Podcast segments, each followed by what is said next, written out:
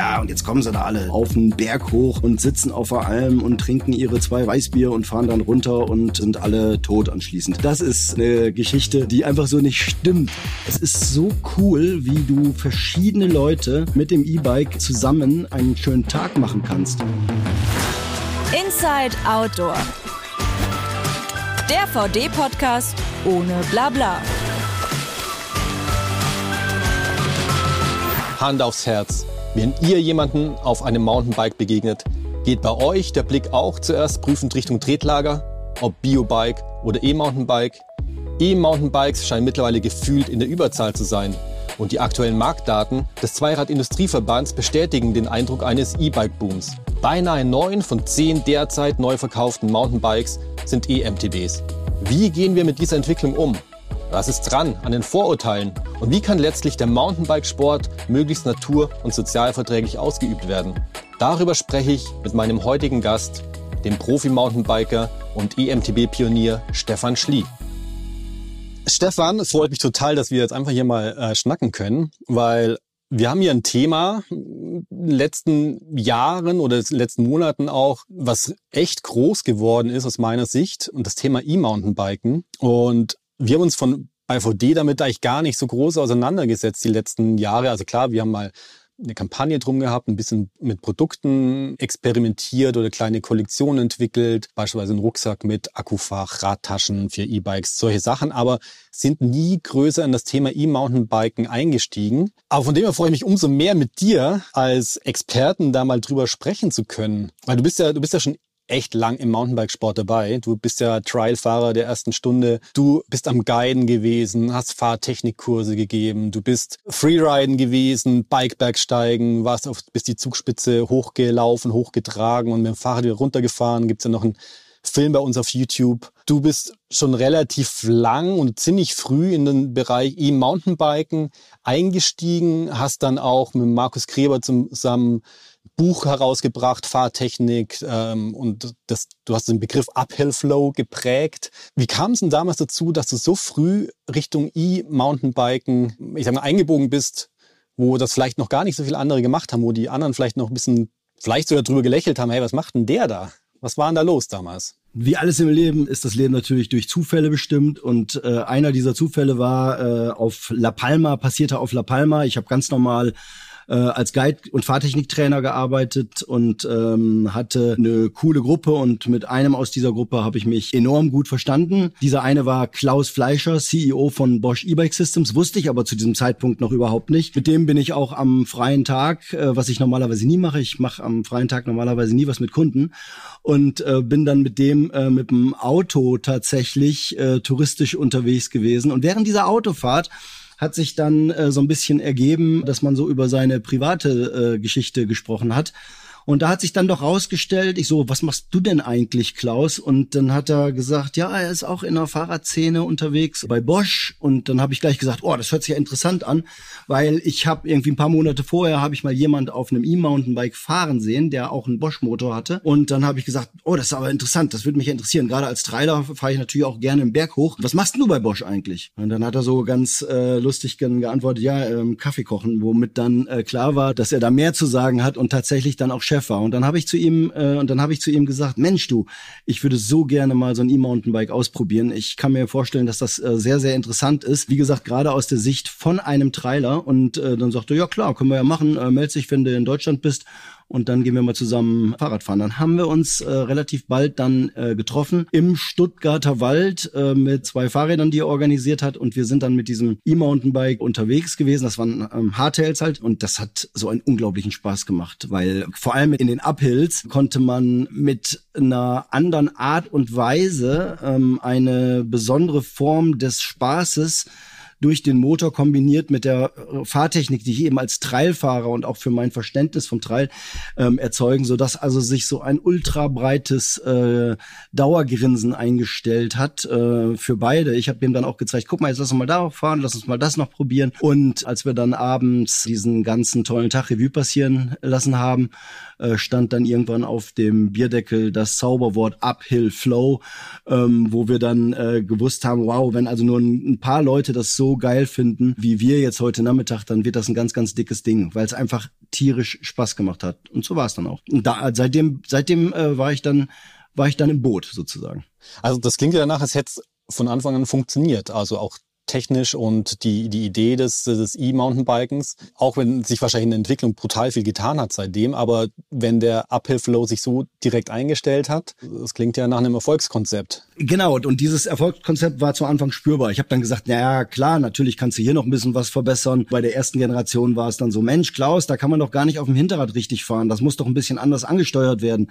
Da könnte man hier noch was machen, da noch was machen. Und wenn man jetzt äh, Pedalmanagement technisch hier ein bisschen tippelt und hochfein sensibel um irgendwelche Kurven zirkeln will, dann muss das Ansprechverhalten äh, und die Motorcharakteristik noch ein bisschen angepasst werden. Genau, und, äh, und, und da ist ja seitdem auch viel passiert äh, in der Technik. Äh, die Motoren Motoren haben sich äh, weiterentwickelt, die Applikationen, wie wir so gerne sagen, haben sich verändert. Es gibt einen extra EMTB-Modus, der natürliches Fahrgefühl äh, kreiert und das äh, sorgt natürlich dafür, dass du noch mehr Uphill-Flow hast. Weißt du, weißt du, äh, warum wir das äh, oder warum dieser Flow-Name so wichtig ist bei der ganzen Geschichte? Nee, erzähl mal.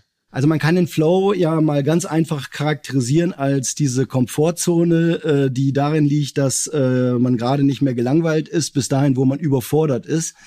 Also Unterforderung bis Überforderung. Und da gibt's natürlich ganz viele Facetten, die da entscheidend sind. Zum einen ist es die Kraft, die man selber hat, wie gut ist man trainiert. Und so ein Motor hilft einem natürlich, Dinge hoch hochzufahren, wo man vielleicht sonst überfordert wäre. Und das zweite ist dann eben entsprechend die Fahrtechnik. Und äh, wenn man seine Fahrtechnik weiterentwickelt, äh, dann ist man eben auch später äh, überfordert. Und eben dieser Motor in Verbindung mit der Fahrtechnik, in Verbindung mit Uphill, äh, das ist, glaube ich, das Besondere, was so vielen äh, Menschen so ein Grinsen ins Gesicht zaubert. Also äh, Stichwort Uphill kann ich nachvollziehen. Also ich bin nur gelegentlich bisher E-Mountainbike gefahren und fand es natürlich bergauf richtig geil. Ich mache gern Touren und ich nutze eigentlich so gut wie nie Bikeparks und Lifte. Trotzdem habe ich irgendwie, ähm, also mache ich gern Touren aus eigener Kraft, wobei, ich die Quälerei jetzt nicht so liebe. Aber wie, wie sieht's dann eigentlich mit dem Runterfahren aus? Weil das ist für mich immer der, der Hauptspaß, auch wenn der Uphill natürlich dazugehört. Aber neben dem Uphill-Flow stellt sich dann auch trotzdem der Downhill-Flow ein. Es ist ein ganzheitliches Konzept. Du kannst mit dem E-Bike, kannst du jetzt einfach einen Berg so richtig fein hochfahren, was im Übrigen auch sehr, sehr anstrengend ist, wenn du das äh, richtig machst.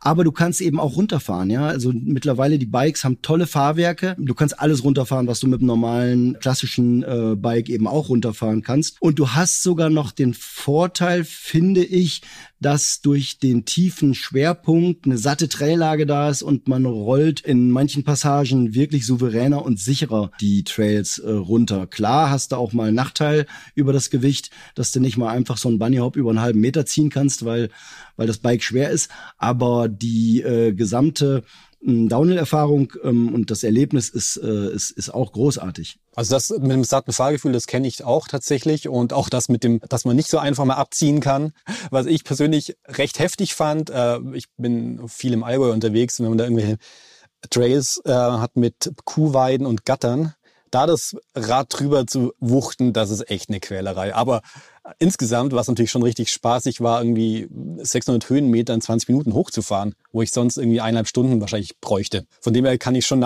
den Reiz schon nachvollziehen grundsätzlich, auch wenn ich nach wie vor klassisch unterwegs bin. Ich fahre übrigens auch noch klassisch, äh, davon mal ganz abgesehen. Der Punkt mit der Kuhweide und mit dem Tragen geht eindeutig ans klassische Mountainbike, äh, das muss ich tatsächlich sagen.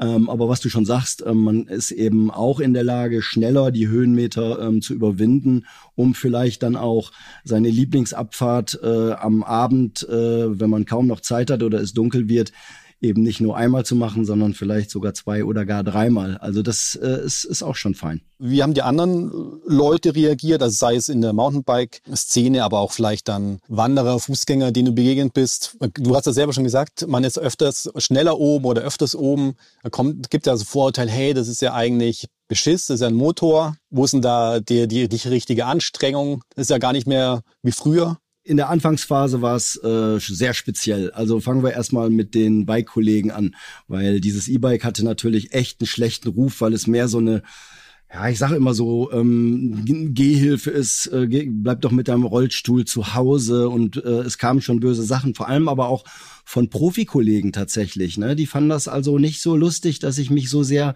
zu diesem, äh, zu diesem Thema bekannt hat. Die sind natürlich jetzt mittlerweile anders drauf, weil sie eben auch gemerkt haben, wo die Reise hingeht ähm, äh, dass man eben diese neue sportliche Disziplin E-Mountainbiken nicht mehr wegdenken kann, dass das Spaß macht und dass man eben jede Menge neue Möglichkeiten äh, damit hat. Und äh, somit war eben dieser Anfangshass, würde ich fast sagen, äh, dann auch relativ schnell verflogen. Am Trail selber, wenn wir jetzt mal die Wanderer äh, nehmen, äh, das war ein interessantes Phänomen. Da hätte man jetzt auch denken können, wenn du jetzt mit dem E-Bike unterwegs bist, äh, dass die dann eben äh, doppelt unzufrieden sind, äh, wenn sie mit dem Fahrradfahrer den den Weg teilen müssen. Ähm, da habe ich aber in meiner Wahrnehmung es so empfunden, dass äh, viele Leute gesagt haben, wow, mit dem E-Bike, das gibt's ja gar nicht. Ich habe auch ein E-Bike zu Hause stehen.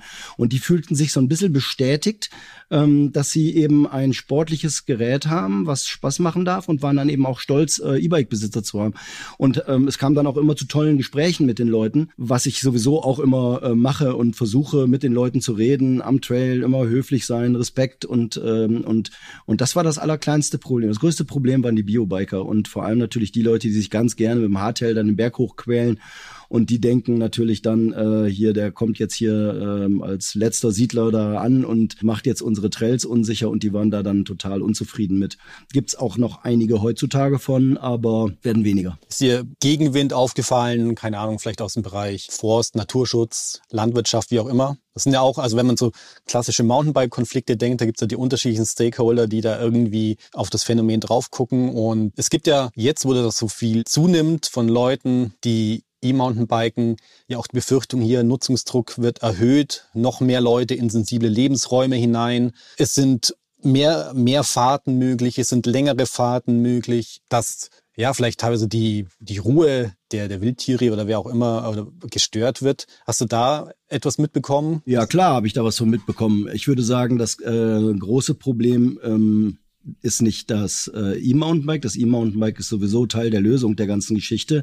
Welche Geschichte muss gelöst werden? Eigentlich das, was während Corona passiert ist, äh, dass mehr Leute sich Fahrräder gekauft haben, auch E-Bikes, dass es dann äh, Hotspot-Regionen gab und dass äh, die Leute eben mit diesem Lieblingsgerät Fahrrad, egal ob E oder nicht, sich dann an Stellen, die eben von zu Hause gut erreichbar waren, aufgehalten haben. Da gab es Hotspots, da gab es illegalen Trailbau. Da ist einfach alles viel zu krass zusammengekommen und diese Probleme braucht man auch nicht nicht, äh, nicht wegreden. Die sind da, insbesondere auch der illegale äh, Trailbau und die Leute, die dann neu dazukommen, die nicht die Erfahrung haben, nicht den Respekt haben, die nicht wissen, wie sie einen Trail benutzen sollen, die Shortcuts machen, die eben äh, dann im Wald rumpöbeln und die Waldbesitzer äh, böse machen. Und das ist eben genau das, was es zu lösen gilt. Und das ist da, dieses Thema. Gibt es da Entwicklungen? Auf der einen Seite haben wir ja eigentlich aktuell relativ gute Rahmenbedingungen, sage ich mal, dass wir eigentlich ähm, in der Natur unterwegs sein dürfen. Auf der anderen Seite gibt es Einschränkungen wie die berühmte Zwei-Meter-Regelung in Baden-Württemberg. In anderen Ländern sieht es teilweise auch noch ein bisschen anders aus. Aber auch dadurch, wenn jetzt viele Interessensgruppen sich um den Wald und Natur kümmern oder draufblicken,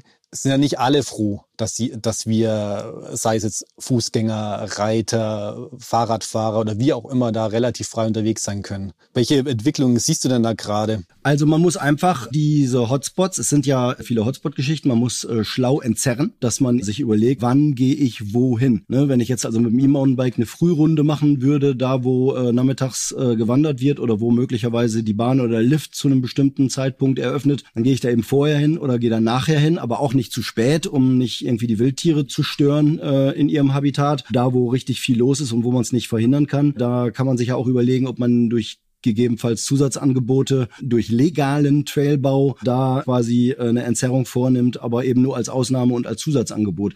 Also man kann da schon viel machen und die Leute müssen erzogen werden. Fahrtechnik, wie äh, nutze ich einen Trail? No Shortcuts ist ein ganz wichtiger Slogan, den ich finde. Und das kann man dann schon verantwortungsvoll so lenken, dass alle Leute wieder zur richtigen Zeit am richtigen Ort äh, ihren Spaß haben. Und das E-Bike an sich, ja, das gibt einem ja noch die komplett neue Möglichkeiten durch eben das Autarke, ja, durch diese äh, Kraft und Reichweite ähm, einfach wegzugehen, wo die anderen sind. Ne? Man fährt einen Tal weiter, wie man so schön sagt, da ist dann wiederum nichts los.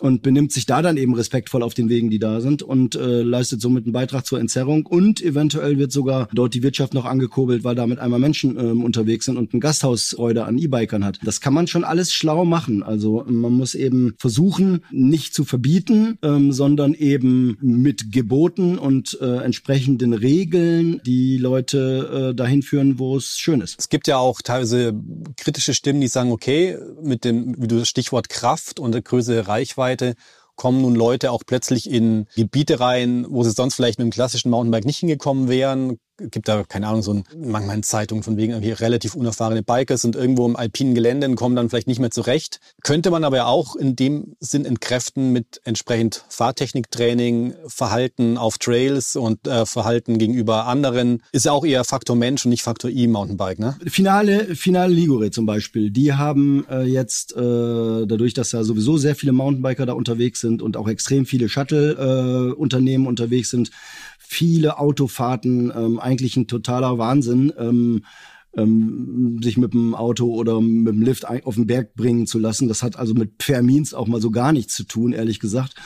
Ähm, und die haben jetzt ähm, gelernt, äh, dass äh, sie da auch ein bisschen entflechten müssen, sind von Finale nach Pietraligure gegangen und ähm, haben über spezielle Angebote ähm, die Mountainbiker so ins Hinterland reingeführt da. Ich habe das selber gemacht, äh, mit dem Klaus Fleischer auch und mit der Connection äh, unten aus Finale Ligure. Und das sind wunderbare Sachen, wo sowieso nicht so viele Leute unterwegs sind. Und da gibt es Wege, da gibt es ähm, Wanderwege, die meisten Wanderwege sind ja nicht für Wanderer gebaut, sondern das sind ja tatsächlich, tatsächlich alte Wirtschaftswege, auf denen man dann äh, unterwegs ist, wo ich sag's mal, äh, wo kein Schwein unterwegs ist und wo man sich so toll äh, auf diesen Wegen wohlgemerkt, die man sich nicht selber baut, die da sind, äh, bewegt.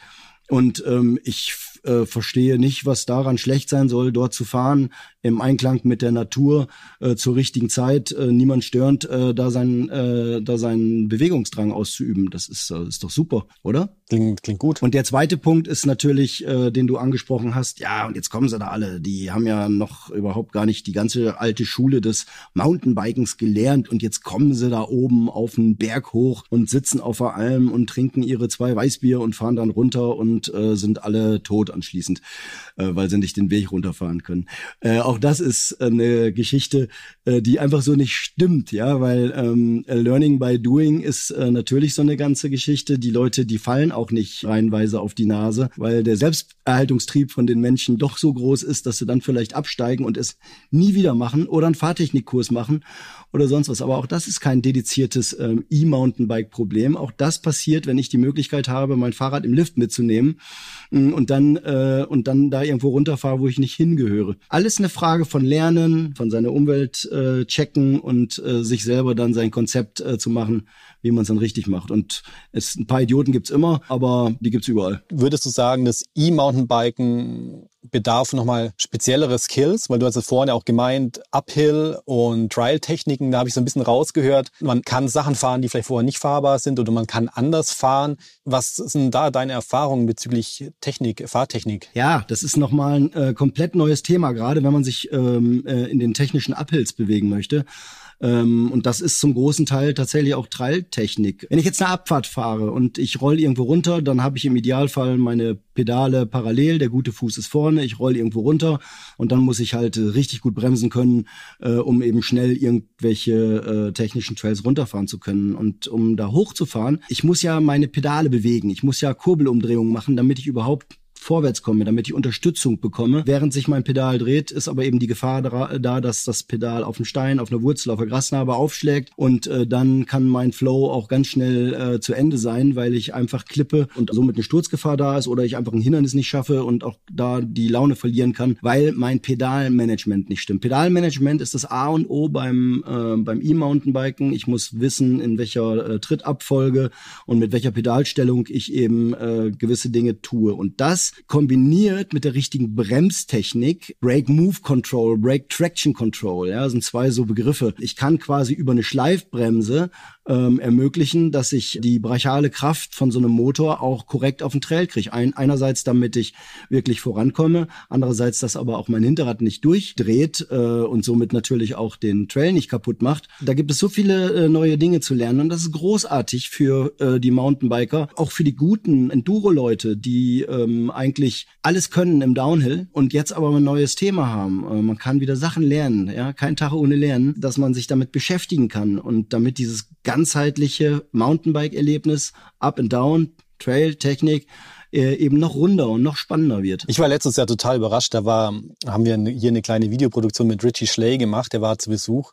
Er hat auch so ein E-Mountainbike dabei gehabt und dann sind wir einen ausgebauten Trail mit Sprüngen gefahren und dann war ich dann doch erstaunt, dass, wenn man es kann, auch äh, richtig ordentlich abziehen kann und ordentlich Airtime bekommen kann. Hätte ich nicht gedacht. Ich hätte brutal Respekt davor, mit so einem schweren Gerät da so abzuziehen. Es gibt ja auch den Trend zum äh, Minimal Assist im Moment. Ich sage bewusst Trend. Ich bin mal gespannt, wie sich dieses Segment in Zukunft so etablieren wird. Da gibt's ja verschiedene äh, Meinungen zu dem Thema, aber da geht's ja wiederum da, äh, darum, dass die, dass die Fahrräder wieder äh, leichter werden, hm, dass man dann vielleicht irgendwann mal in die 17 Kilo Klasse äh, gehen kann mit einem kleinen Motor, einer kleinen Batterie und dann gehen natürlich dieses Abziehen und diese Downhill-Elemente dann nochmal einen Tick besser. So gibt's viel zu tun und viel zu lernen und es ist eigentlich ist das E-Mountainbike eine eierlegende Wollmilchsau, weil man so viele Themen damit erledigen kann. Von Fahrtechnik ab Down und Freiheit und wie gesagt auch eine Lust äh, zur täglichen Mobilität kriegt. Ja, das ist ein, das ist ein gute, gutes Stichwort, äh, tägliche Mobilität.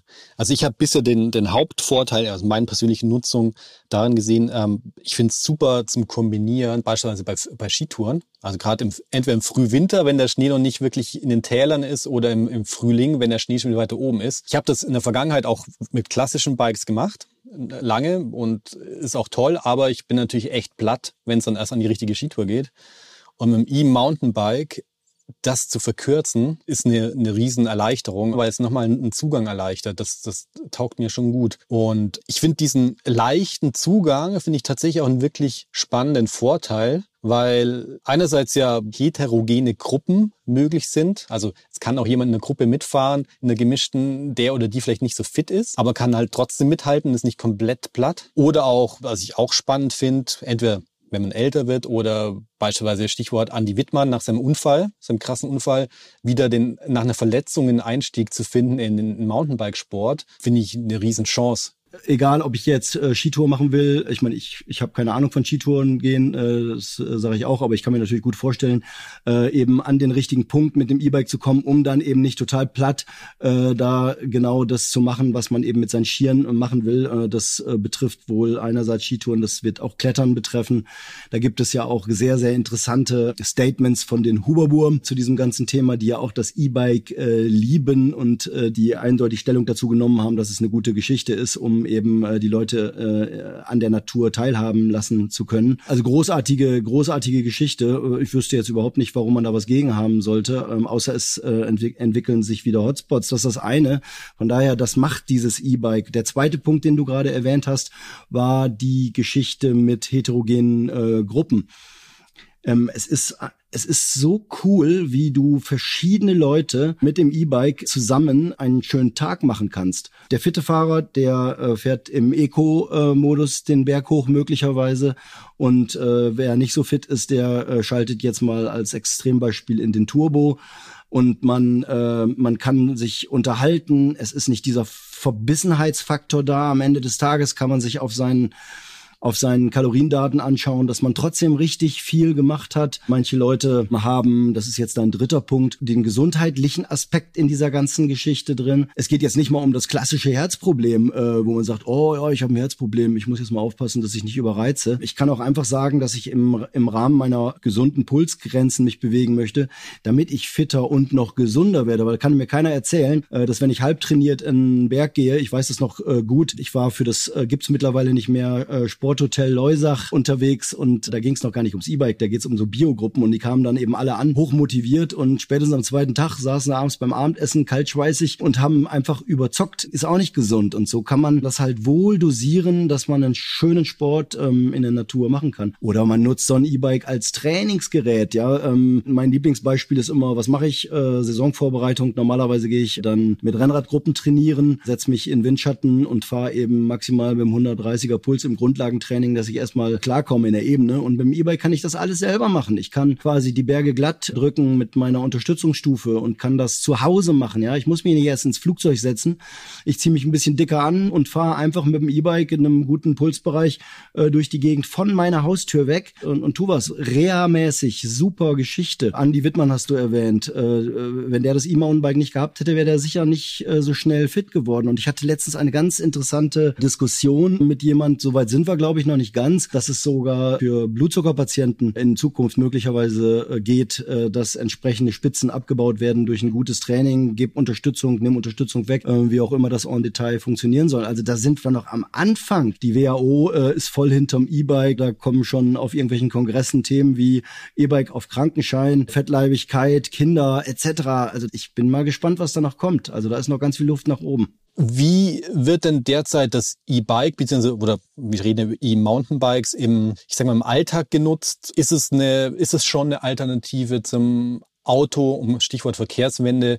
Was kann da uns das E-Bike im Allgemeinen, aber gerne auch das E-Mountainbike im Speziellen helfen? Zunächst mal, ich hasse es, mit dem Auto äh, durch die Gegend zu fahren, wenn es nicht unbedingt sein muss. Klar habe ich auch meine Bequemlichkeitsaspekte, äh, wenn schlechtes Wetter ist, dass ich das tue. Ich wohne in Osnabrück und wenn es irgendwie möglich ist, fahre ich mit meinem Fahrrad mit meinen VD-Fahrradtaschen und rühre das Auto nicht an. Mobilitätswende ist das Stichwort. Die Leute dafür zu bewusst zu machen, bedeutet, dass man eine Fahrradkultur schaffen muss. Ja, man muss das Fahrrad lieb haben, man muss es benutzen. Und ich würde sagen, das E-Mountainbike, weil man eben mit diesem Gerät so viel Spaß, so viel Freiheit, so viel Möglichkeiten entdeckt, weil man es vorher nicht angefasst hätte, das Fahrrad ähm, gibt einem Bewusstsein und schult diese Fahrradkultur, um zu sagen, ja, ähm, das Fahrrad ist mein Lieblingsfortbewegungsgerät. Äh, ich bin schneller in der Stadt ähm, als mit dem Auto. Ich habe kein Parkplatzproblem.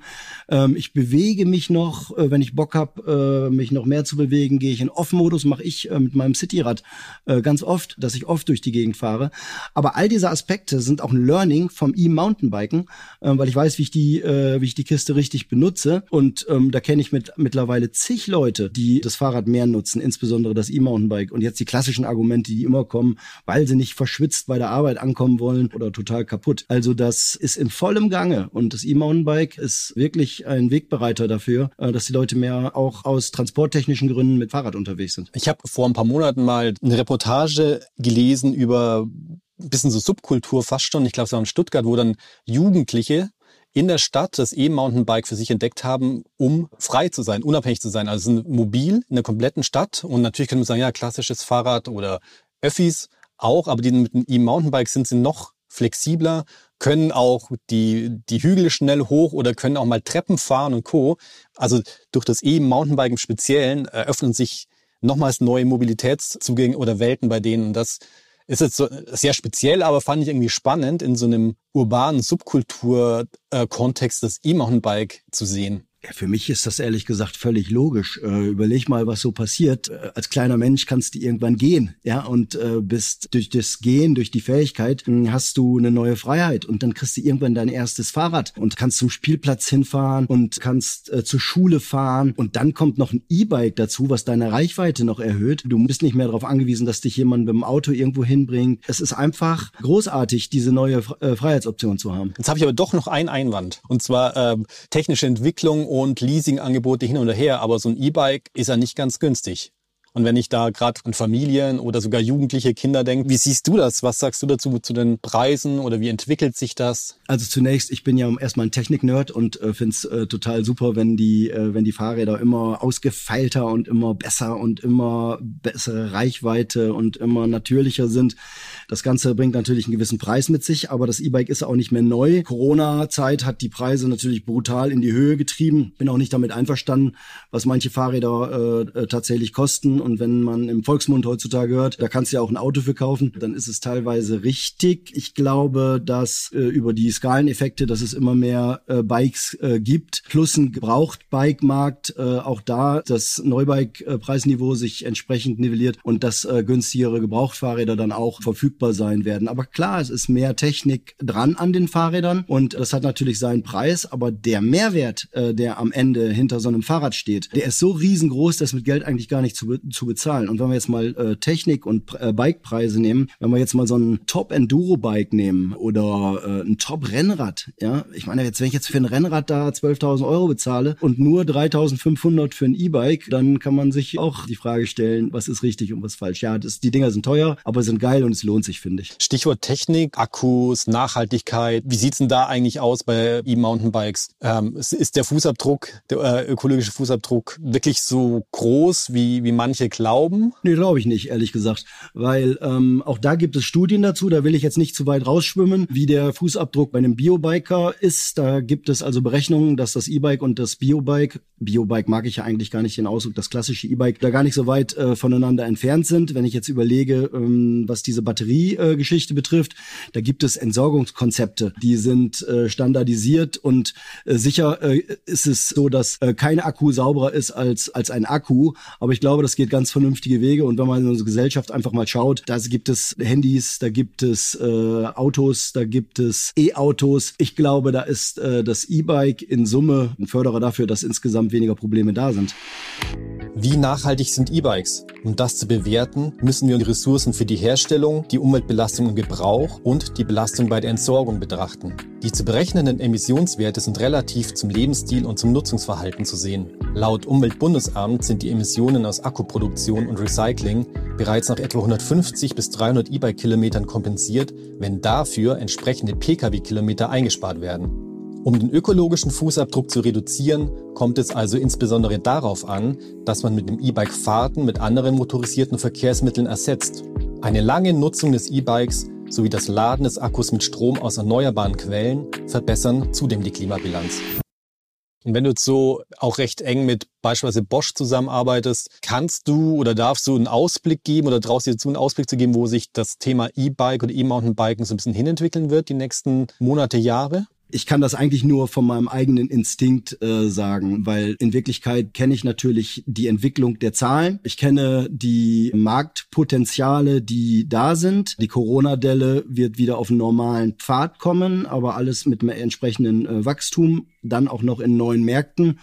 Und somit wird eben das E-Bike und diese weltweite Fahrradkultur durch das E-Bike noch besser und verstärkt, äh, dadurch, dass mehr E-Bikes verkauft werden. Also das wird wachsen. Ich meine, es passiert ja auch so viel über die neuen konnektiven Möglichkeiten, über die Apps, über die Navigationsgeschichten, über Sicherheitstechnik. Ich meine, du hast vielleicht mitgekriegt, äh, dass es bei Bosch ein ABS-System gibt. Das steht noch relativ am Anfang, ist eine unglaublich gut funktionierende äh, Geschichte für Sicherheit, für Performance, für alles. Und das will irgendwann jeder haben. Jeder, der das mal gefahren ist, will das haben. Und somit wird das Thema E-Mountainbike in all seinen Facetten, Connectivity, Technik, Bremstechnik. Ja, ich habe einen Akku am Fahrrad, deswegen sind äh, viele äh, Techniken denkbar. Elektronische Fahrwerke, weiß der Geier was. Das wird, äh, das wird noch weitergehen. Stefan, hast du noch bestimmte Punkte, Ideen, Impulse, die du geben möchtest? Fehlt dir irgendwas? Was wir noch nicht besprochen haben. Wir haben äh, noch überhaupt nicht über das äh, Thema Competition gesprochen. Als das Thema E-Bike losging, da wollte ich persönlich ähm, im ersten, im allerersten Moment ähm, überhaupt gar keine Wettbewerber haben. Ich habe gesagt, das ist so wettbewerbsabgekoppelt, das ist Freiheit, es ist Spaß.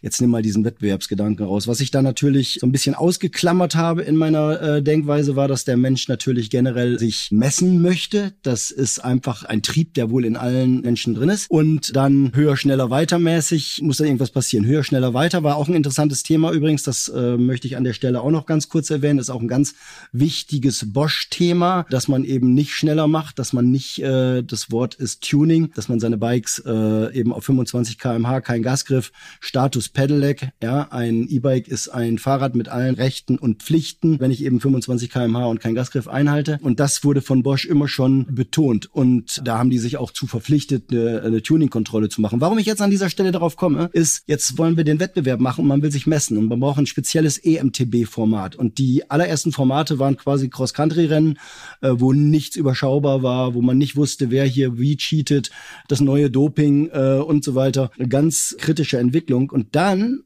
haben wir gesagt, okay, man braucht Rennen, aber man braucht sinnvolle Rennen, man braucht ein gutes Format und dann wurde die EMTB Challenge geschaffen. Das war das erste reine Format für E-Biker und äh, man wollte es für die gesamte äh, Breite der äh, E-Biker irgendwie interessant machen. Man wollte es für die sportlichen Leute interessant machen, wollte aber alle Leute zusammen fahren lassen, man wollte den Tuning-Aspekt ausschalten und dann äh, ist dieses Konzept so gewesen, dass man einfach eine schöne Runde hat, die angenehm zu einer angenehmen Zeit beginnt, nicht um 6.30 Uhr aller Marathon. Und man hat genug Zeit für einen Rundkurs. Auf dem Rundkurs äh, geht es überhaupt nicht um Geschwindigkeit, sondern man macht so im Schnitzeljacht-Style Orientierungsversuche und äh, kriegt eine Karte in die Hand gedrückt und äh, fährt diese Orientierungspunkte ab. In der Zeit bilden sich Grüppchen, die Profis äh, reden mit Oma Erna, die, äh, wenn sie will, auch äh, die einfachste Runde fahren kann. Und dann geht's in die Stages. Und die Stages, das sind dann äh, fünf oder sechs Stages, die so designt sind, dass ich entweder ähm, Uphill so gestalte, dass ich nicht über die 25 äh, aus physikalischen Gründen kommen kann. Das heißt, ich kann mir mein Bike tunen, wie ich will, bringt mir nichts. Und für die Fahrtechniker äh, ist dann eben noch eine sogenannte No-Feed-Zone, so ein bisschen vom Trail abgeleitet mit drin gewesen. Wenn du den Fuß auf den Boden setzt, kriegst du, kriegst du Strafsekunden. Und äh, in den Downhills gibt es eine schwere Linie, die gute Fahrtechniker schneller machen können. Und für die, die sich das nicht zutrauen, die müssen eben dann eine zweite Linie fahren. Also rot, äh, rot und blau kann man eben sagen vom Schwierigkeitsgrad.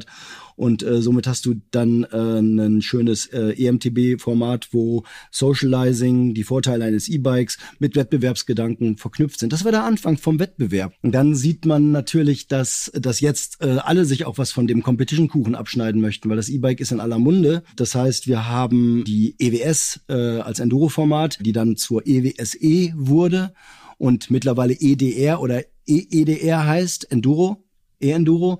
Und äh, somit ploppen immer mehr äh, Formate ähm, aus dem Boden, die eben diese Sportlichkeit des E-Bikes betonen, die auch nochmal dafür sorgen, ähm, dass äh, das Bewusstsein nun auch von jungen Freaks, äh, würde ich mal sagen, die werden da auch abgeholt, wenn ihre Idole mit dem äh, mit dem E-Bike entsprechend unterwegs äh, sind. Und wenn die das eben vernünftig machen, dann profitieren wieder alle. Mehr Fahrradkultur, mehr Entwicklung im Bike-Business und äh, das Thema E wächst dann eben noch einmal. Es ist äh, Wahnsinn, wie viele Dinge da passieren toller ähm, Aspekt, den du da beschrieben hast, weil es für uns als Unternehmen und als Marke auch wichtig ist, das gemeinschaftliche Erleben und Sport betreiben. Und du sagst, da gibt's für die Uphills, für die Downhills, für die, wie du sagst, Oma Erna und Pro und junge Leute, dass da alle so ein bisschen zusammenkommen, so scheint es. Und Gefällt mir. Ja, mir gefällt das auch richtig gut. Vielen, vielen lieben Dank für das Gespräch. Ich fand es total spannend. Ich hoffe, wir bekommen es hin, tatsächlich mal zusammenfahren zu gehen. Vielleicht ergibt sich ja mal die Möglichkeit. Auf jeden Fall verfolgen wir mal gespannt die Entwicklung des E-Mountainbikens, hoffen, dass wir alle draußen viel Spaß haben, verantwortungsbewusst unterwegs sind, aufeinander achten und eine gute Zeit haben. Danke dir, Stefan. Ich danke dir. Das war Inside Outdoor, der VD-Podcast ohne Blabla. Wenn du keine neue Folge verpassen möchtest, abonniere diesen Podcast in deiner Podcast-App und hinterlasse uns eine Bewertung.